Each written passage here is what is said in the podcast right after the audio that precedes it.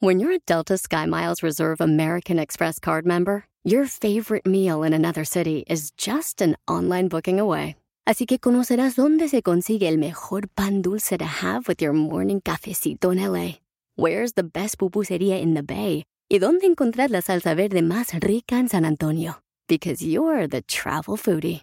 The Delta Sky Miles Reserve American Express card. If you travel, you know. Learn more at go.amex slash you know reserve. Across America, BP supports more than 275,000 jobs to keep energy flowing.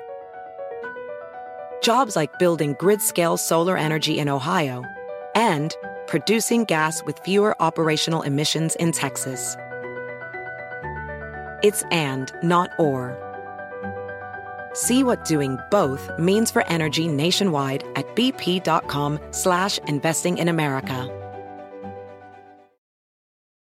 Ellas destapan tu alma, tus problemas y todo lo que tú no quieres hablar, lo que nadie habla. Hola, yo soy Lupe desde San José, pero de corazón tejano. Hola, ¿qué tal? Yo soy Palmira Pérez, los saludo desde Los Ángeles. Hola, yo soy Maritza desde Fort Worth, Texas. Esto es Mujeres Destapadas.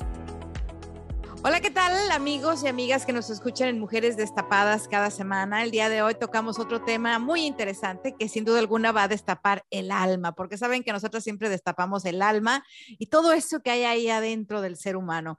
Nuestra invitada del día de hoy es Beatriz, ella se encuentra en Miami y ella se dedica bueno, nos va a contar un poco de, su, de, su, vida, pero se dedica a literalmente desprogramarnos y volvernos a programar porque todas aquellas enseñanzas de niños que se nos quedaron dentro del subconsciente, pues a veces las repetimos de adultos y cometemos muchos errores, sobre todo en cuestión de pareja, familiar, de amistades. Entonces, por eso le invitamos hoy para que nos explique qué es eso de la reprogramación genética, cómo funciona la sanación energética, todo ese tipo de cosas. Beatriz, bienvenida a Mujeres Destapadas. Muchas gracias, Palmira, por la invitación. Buenas noches, Marixa, Lupe y encantada de estar acá con ustedes compartiendo este espacio lleno de sabiduría. Bueno, te cuento todo lo que tiene que ver con la mente eh, subconsciente. No sé si ustedes han escuchado hablar del inconsciente, el subconsciente es un tema que ahorita es bastante común, ¿verdad? Entonces nosotros manejamos una estructura de la mente y la mente se divide en tres partes, la mente consciente, la mente subconsciente y la inconsciente.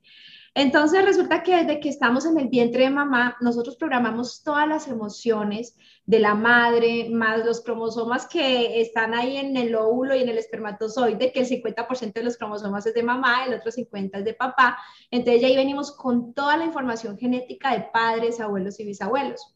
Y cuando nacemos de los 1 a los 7 años, el bebé se encuentra en un estado de onda cerebral teta que es un estado de inconsciencia, no es consciente. Entonces, él requiere información para poder dirigir su vida en la edad adulta. Así que todo lo que percibimos en el ambiente, lo que escuchamos de papá, de mamá, de los amigos, todo lo que el niño va grabando como información, esa información llega a la mente subconsciente y queda grabada permanentemente. Ya cuando vamos creciendo, esa información es la que dirige las creencias en la edad adulta. Es como un software que requerimos para poder dirigir nuestra vida y eh, funcionamos y, similar como una computadora. ¿Y por qué es tan importante conocer qué es lo que tenemos en el subconsciente ya en la edad adulta, Beatriz? Bueno, es muy sencillo e identificar, por ejemplo, qué estás atrayendo tú a tu vida, porque nosotros somos energía, ya que el ser humano se compone de células, moléculas y átomos. Y cuando te vas a mirar microscópicamente qué es un átomo, un átomo es energía y está comprobado científicamente.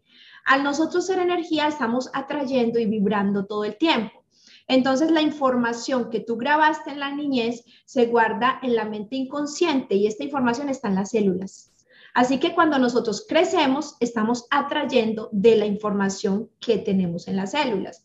Ejemplo, si en la niñez yo vi un papá infiel y una mamá sufriendo por amor, cuando yo crezco, lo que voy a traer es ese patrón de comportamiento de hombres infieles y quizás voy a sufrir mucho por amor. Al igual con el dinero, con la personalidad, la autoestima. Por ejemplo, si una mamá muy negativa, desconfiada, insegura, o un papá que se esforzaba muchísimo para lograr eh, conseguir el sustento de la casa, cuando yo crezco, el dinero va a ser con esfuerzo y sacrificio, voy a tener inseguridades, miedos, baja autoestima, al igual funciona con el sobrepeso, con todo lo que son emociones. Y ahora, ¿qué se puede hacer para reprogramarnos? Porque sí, muchos de nosotros hemos pasado por por etapas en nuestra vida que de pronto decimos, wow, es que si la persona que, está ahorita en mi vida se parece a mi papá o se parece a mi tío, o yo en mi vida nunca escuché hablar bien de un hombre en la familia, entonces me vuelve a tocar un patán, ¿no? Vuelves a repetir el patrón. Entonces dices tú, bueno, primero, ¿cómo te das cuenta? Porque mucha gente dice es mala suerte, ¿no? Porque hay gente que tiene muy buena suerte y le toca muy, muy buena pareja. Y hay otra gente que dice es que tienes que pensar en ti, tienes que estudiarte y tienes que meterte al subconsciente. Primero, ¿cómo te das cuenta? Antes, antes de que le conteste a Palmira, también la otra pregunta sería, este, hay muchos métodos que he escuchado, ¿cuál es el que es más eficiente para desprogramarte? Bueno, la primera respuesta es, eh, nosotros debemos trabajar con el corazón. Es así de sencillo. Normalmente cuando tenemos conocimiento, tenemos información y el conocimiento no transforma. Sí es muy importante tomar conciencia. ¿Qué es tomar conciencia? Cuando nosotros entramos en un trabajo interior es porque no tenemos la capacidad de acceder a la información que hay en el inconsciente. Porque si bien sabemos, el 5% de la información es consciente, pero el otro 95% se encuentra en la mente subconsciente. Es como el cerebro funciona de esta manera. El cerebro lo que busca es ahorrar energía. Y para ahorrar energía, convierte todas las creencias en archivos automáticos. Entonces, guarda toda la información porque el cerebro no puede aprender a conducir todos los días o no puede aprender algo todos los días. Entonces, lo que hace es que vuelve ese hábito automático, ¿verdad? Así como el conducir, que es el ejemplo más claro.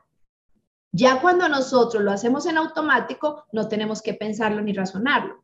Así funcionamos. Entonces, cuando ya vamos a entrar en un proceso de reprogramación, primero hay que hacer consciente las emociones y para eso sí requerimos un guía porque la mente consciente no puede acceder de forma voluntaria a la mente inconsciente. Entonces, si requerimos un guía, yo requerí uno por dos años para conocer pues cómo lo básico de todo este proceso. Y cuando ya tenemos la información, lo primero es limpiar el inconsciente. Y el inconsciente tiene un lenguaje diferente a la mente consciente. Entonces hay que aprender el lenguaje, hay que aprender a sanarse, a limpiar las memorias, a limpiar la información y ya después empezar a hacer un proceso de reprogramación de creencias. ¿Cómo, cómo empezaste tú o cómo te diste cuenta tú de, todo esto? ¿Cómo, ¿Cómo caíste a donde estás? Bueno, yo creo que igual que caemos todos los seres humanos por saturación de sufrimiento.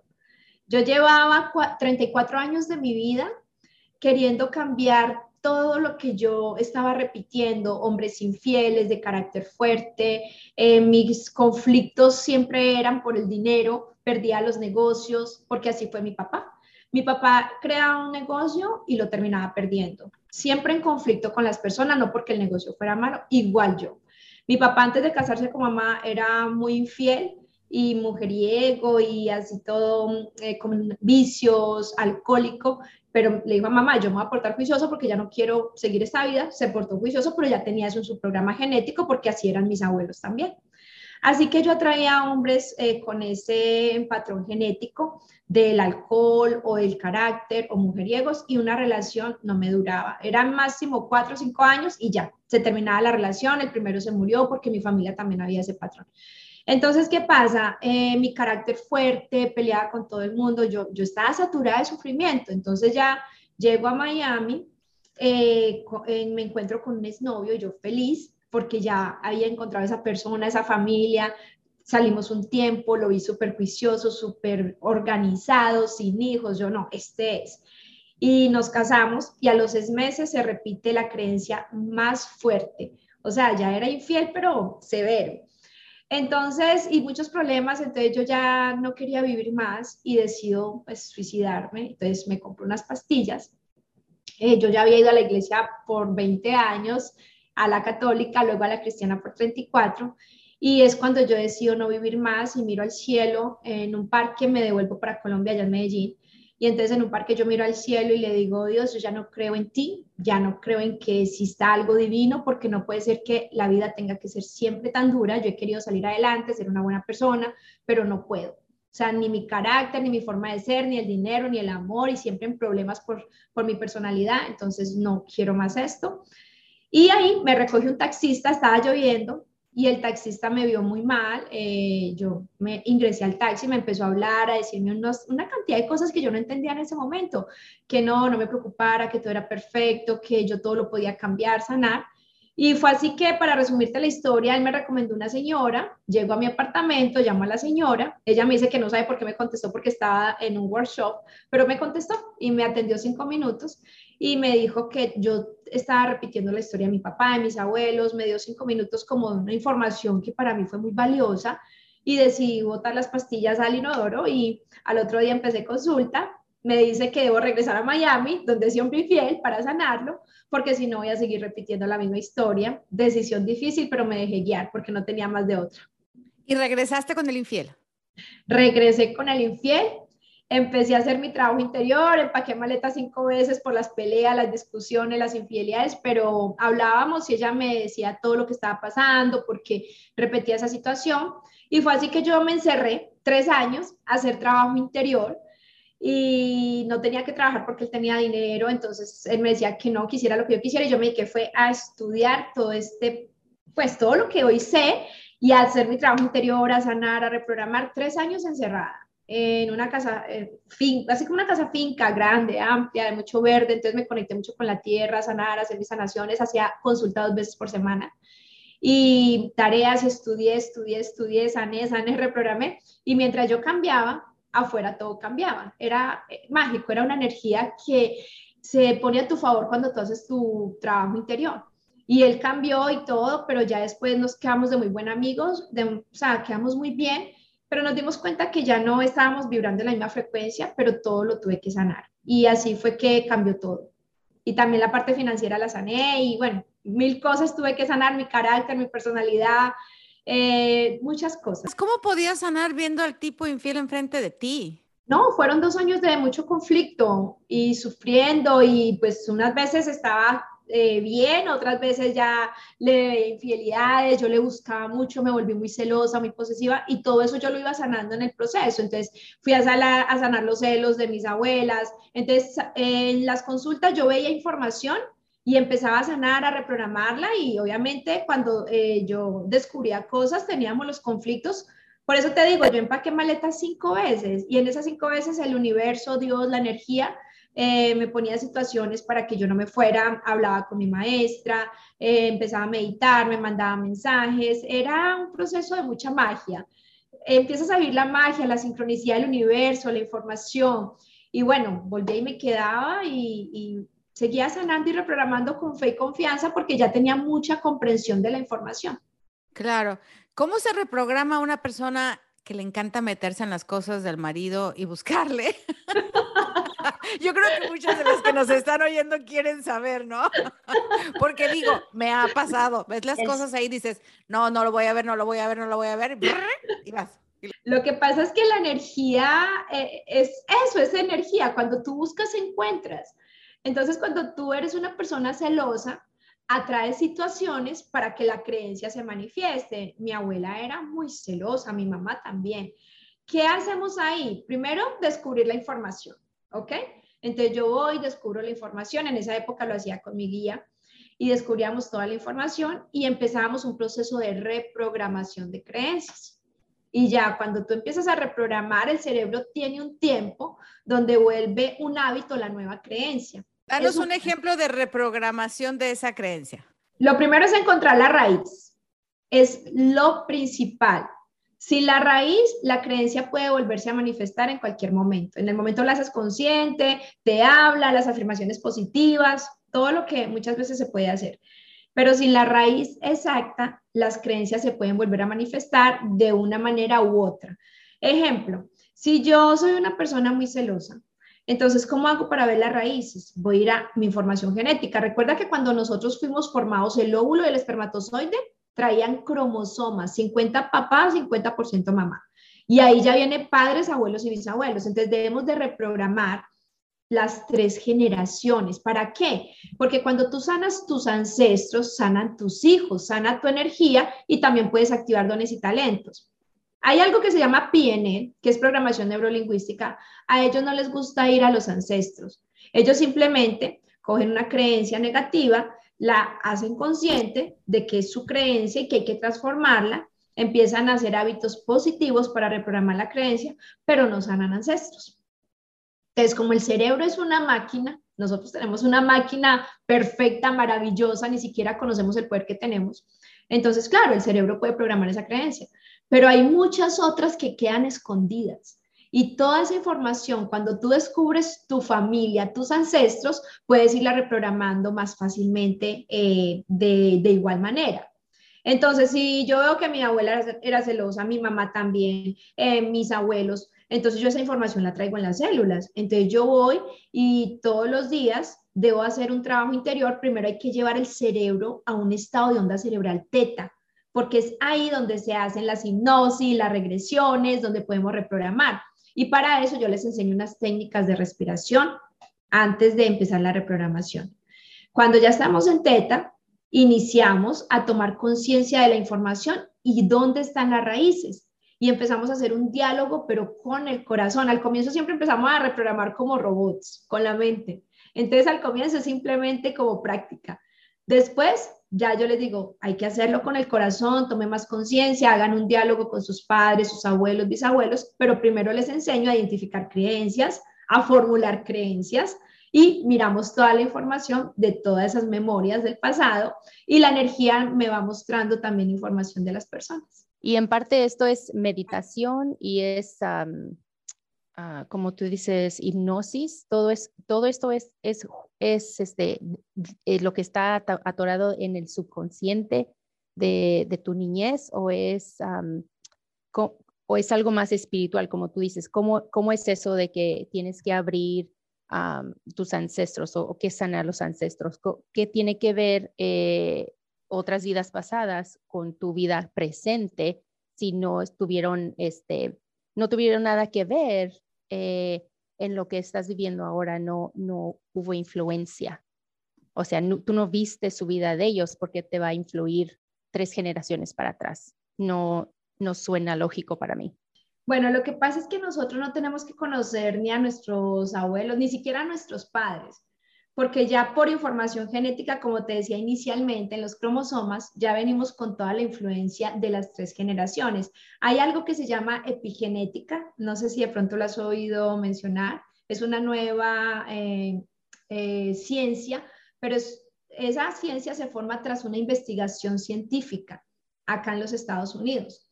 Entonces, la epigenética es la influencia del ambiente y de los genes en las personas.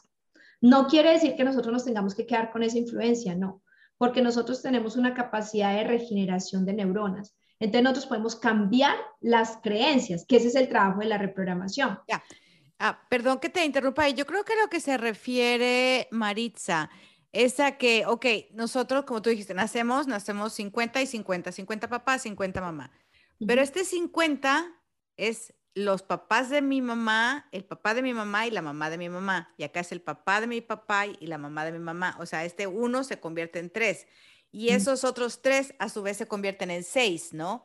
Entonces, esos, ese 50 está compuesto de todos esos y este otro 50 de todos esos.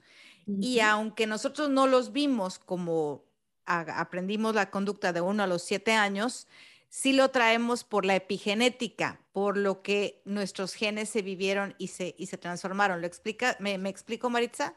Es como, es como, es como si tú, eh, tú Maritza, eres, mm, eh, tienes muchas cosas de tu mamá o de tu papá, igual ellos tienen muchas cosas de su mamá y de su papá y ya lo traen y te lo pasaron a ti. Es como una cadena. Exacto tipo Amo y Herbalife, así funcionamos nosotros. Yo pienso que esas cadenas fueron diseñadas modelándonos a, nosotros, ¿me entiendes? Ya, yo veo a Maritza como que le queda duda. Sí, no, Maritza, si quieres una pregunta con, tu, con una experiencia tuya, si conoces a tus abuelos, eh, hazme una pregunta, me dices qué emoción quisieras sanar, pero sí debes tener información de tus padres, abuelos, bisabuelos, y la energía va bajando información. O sea, ahorita. Si quieres, si deseas. por, ejemplo, para, que te quede más entendido. Por ejemplo, tengo eh, dos cosas que, que, yo tengo entendido, o sea, yo sé por qué soy como soy. como le he mencionado antes a las muchachas, que, que tengo ah, como coraje, el, mal humor, eh, no, no necesariamente mala personalidad, porque, o sea, mm, soy diferente en el trabajo, soy diferente con mis amistades que con las personas en mi núcleo, ah, mi familia, mis padres. Eh, tengo menos paciencia, pero yo sé a qué se debe mm, de, mi niñez, de cómo crecí, crecí con impotencia, de no poder proteger a mi mamá, de mi papá, era alcohólico antes de que, que cambiara su vida este, yo tenía esos problemas de rabia. al mismo tiempo, como también mi papá tenía problemas, este, no sé si era inseguridad, no sé por qué lo llevó a, engañar a mi mamá, pero también tengo inseguridad de, celos. Eh, yo llegué a sentir celos por, por mi papá o, por mi mamá, de, de, mi papá, de lo que le hacía. No sé, no, no entiendo esa parte, pero fue la primera vez que yo sentí celos y yo, yo era niña, yo me acuerdo de ese momento. Este, eh, entonces yo, yo entiendo de eso, entiendo de lo que dicen, lo que dicen los ah, psicólogos nature y nurture, de, de, que si lo naciste, naciste con, e, con, estos problemas, que viene siendo la genética, o fue, fue tu ambiente de donde te criaste. Y sí fui, escuché algunos TED Talks de, de lo que es epigenética y lo trataron de comprobar con, en el laboratorio con ratas, este, en, en, en, la forma que, los criaron, y, pero eso es, bueno, eso es, eh, eso es otra cosa.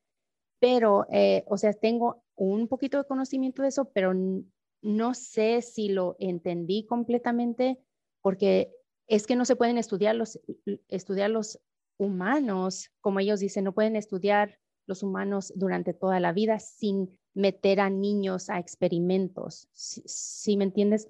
Entonces, no, nunca ha habido experimentos con niños para verlos crecer comprobando la epigenética. Eh, nada más lo han hecho con animales. Entonces, es una ciencia nueva, lo que entiendo. Eh, se me hace más como eh, psicología, o sea, entendería yo más. Pero la, epigenética la han comprobado con humanos, no con animales. Lo han comprobado con animales, no, no con humanos, porque estudian tu... porque incluso, ah, es que me, que me desmienta Beatriz, ¿no? Fueron y desenterraron unos, unos cuerpos hace, hace poco bueno, no hace poco, pero desde que empezó con la epigenética 20 años, 25 años, y se dieron para darse cuenta, eh, porque venía la hambruna, ¿no? En, una comunidad de África, no sé qué, de venían los, venían antepasados de alguien. Entonces, es, donde se dieron cuenta que el medio ambiente interfiere en tu célula y en, en tus genes. ¿No? Igual con los ataques del 9-11, las personas que estaban embarazadas, los que nacieron, las que estaban embarazadas durante los ataques y después nacieron esos niños, se vieron cómo, cómo cambiaron su, su genética. Está comprobado que, con en 1864 fue eh, cerca al final de la guerra civil de Estados Unidos. Eh, las condiciones de los campos de los prisioneros de guerra eran muy pesadas por todo lo que experimentaron en esa época de guerra. Entonces, todos esos efectos, hicieron muchos estudios acá en Estados Unidos, todos esos efectos, cómo fueron eh, creando consecuencias en los hijos, en los nietos. Y ellos hicieron experimentos con todas esas personas que se vieron afectadas por todo lo que vivieron los abuelos. Entonces, lo que vivieron los abuelos, los padres también lo experimentaron, al igual los nietos. Tengo mucha información, yo te la podría enviar si quieres, inclusive hoy estaba haciendo un, programa en mi canal de YouTube y estábamos hablando de eso, de cómo hay tantas historias que ah, pues están en Google en todas partes, yo te las envío, donde demuestran que lo que nosotros estamos experimentando tiene mucha influencia también de los abuelos porque todos los genes se transmiten de generación en generación. Y cuando sanamos, no solamente sanamos nosotros, sino que también sana nuestra familia. Primero debes entender que nosotros generamos un campo electromagnético porque somos energía. Y, todo, y esto está en el Instituto Hertz. son muchas pruebas donde la coherencia del corazón afecta todo el campo eh, más o menos tres metros a la redonda, de tus amigos, de tu familia, de todas las personas. Al igual, nosotros somos afectados por el ambiente, inclusive personas que nacen con síndrome de Down. Hay que hacer unos estudios si el abuelo vivió la guerra o con autismo, porque estos niños que vienen callándose, eh, no pueden escuchar, no tienen la posibilidad de interactuar normalmente, es porque vienen con condiciones eh, genéticas de abuelos que experimentaron la guerra. Y ahí, cuando se hace ese trabajo interior, el niño puede mejorar muchísimo. Entonces, e, es algo que si es muy profundo, es un tema muy profundo que tendríamos que abordarlo con, con más claridad, con más fechas, con más datos exactos. Y por ejemplo, Beatriz, cuando dices tú que, que te curas, a, te curas de lo, de lo que traes arrastrando de tus antepasados y a la vez curas a tus hijos si es que tienes hijos, ¿no? Porque rompes la barrera ahí, rompes, rompes la, la, la la herencia, porque digo, yo, yo sí he sabido de muchos casos y yo me acuerdo mucho que mi abuela siempre decía, es que heredas hasta la quinta generación, ¿no? Y se heredan desde las bendiciones hasta las maldiciones y todo, todo ese tipo de costumbres. Entonces de pronto dices, es que eh, em, de, pronto mi mamá quedó viuda, mi abuela quedó viuda, la bisabuela quedó viuda, entonces ya viene la, la viudez como un rasgo, como una cosa así, ¿no? o se repiten patrones. Sí, todo el tiempo. Inclusive, Marixa, yo te hago una invitación eh, tu padre, por ejemplo, él era un hombre que tenía, me dices, adicciones de pronto al alcohol, eh, también pues la lujuria, o sea, de ser mujeriego. ¿Tú conoces eh, su abuelo o su papá cómo eran? No se pierda la segunda parte la próxima semana. Escuche Mujeres Destapadas en iHeartRadio, Apple Podcast o en su lugar favorito.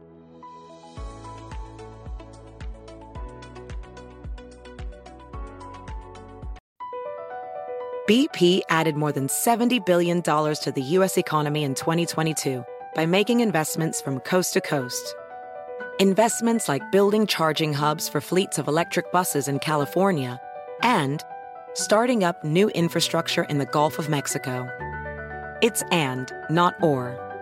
See what doing both means for energy nationwide at bp.com slash investing in America. Hacer dinero de manera difícil, como degustador de salsas picantes, o cortacocos, o ahorrar dinero de manera fácil con Xfinity Mobile. Entérate cómo clientes actuales pueden obtener una línea de un límite intro gratis por un año al comprar una línea de un límite. Ve a es.xfinitymobile.com. Oferta de línea o límite gratis termina el 21 de marzo. Aplican restricciones. Xfinity Mobile requiere Xfinity Internet. Velocidades reducidas tras 20 GB de uso por línea. El límite de datos puede variar.